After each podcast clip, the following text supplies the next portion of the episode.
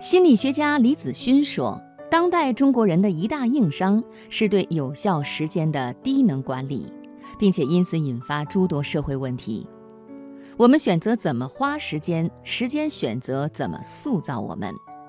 今天的读热点，我们就首先来关注时间商的话题。无法分配时间探望双亲，需要法律硬性规定常回家看看。无法分配时间关注亲人内心，亲子之间是无解代沟，夫妻之间同床异梦，父母成为孤寡老人，孩子成为留守儿童，人人都是时间满档的匆匆过客，甚至千辛万苦返乡过年，也把时间交给手机和微信，而不是久已不见的亲人和故乡。现代人的时间概念是过去一百五十年来经济发展的产物。工业革命之后，时间已经不仅仅是自然世界节奏的衡量标准，而变成社会生活的基础。人们要按时上下班，商店要按时开业，戏剧表演要按时开演，火车时刻表更需要标准时间。一八八四年的国际时间大会制定了一项全球时区计划。将格林威治线设为国际日期变更线，从而避免了不同地方采用不同时间标准的混乱局面。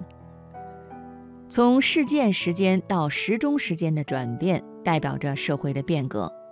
由此，定时成为技术时代的日常生活的一大特征。整个社会好像一台庞大的机器，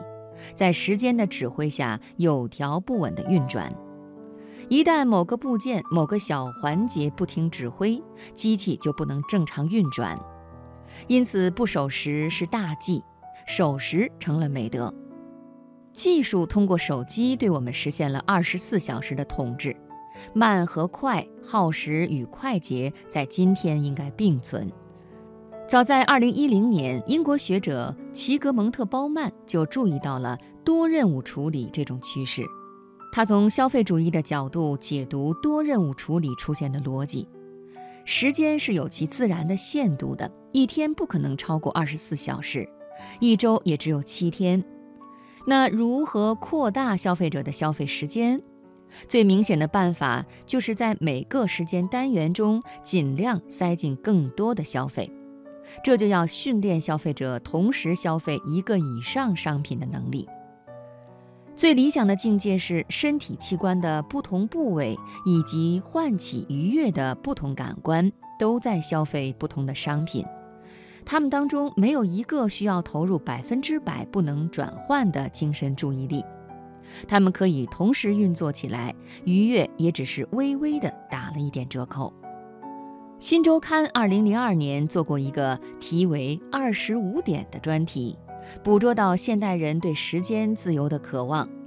因为时间不够用，所以人们创造出二十五点的概念，以确立一种个人化的自由的时间体系。它和近年来备受追捧的斜杠青年一样，追求穿行于多元场域、打通时间和空间的自由姿态。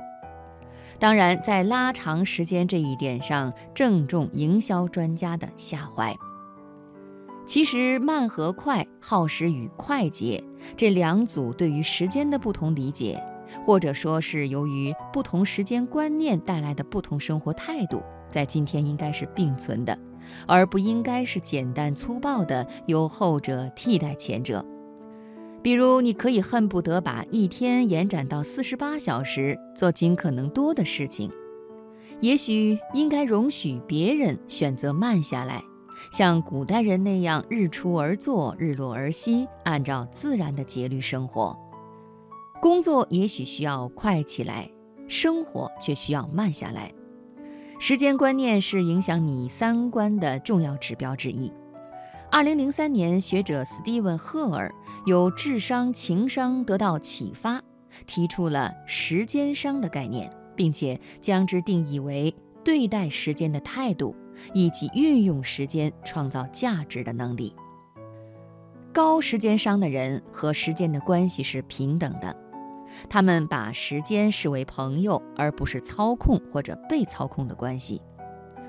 他们有着各自善用时间的方式，共同点就是自律，这来自强韧的意志力，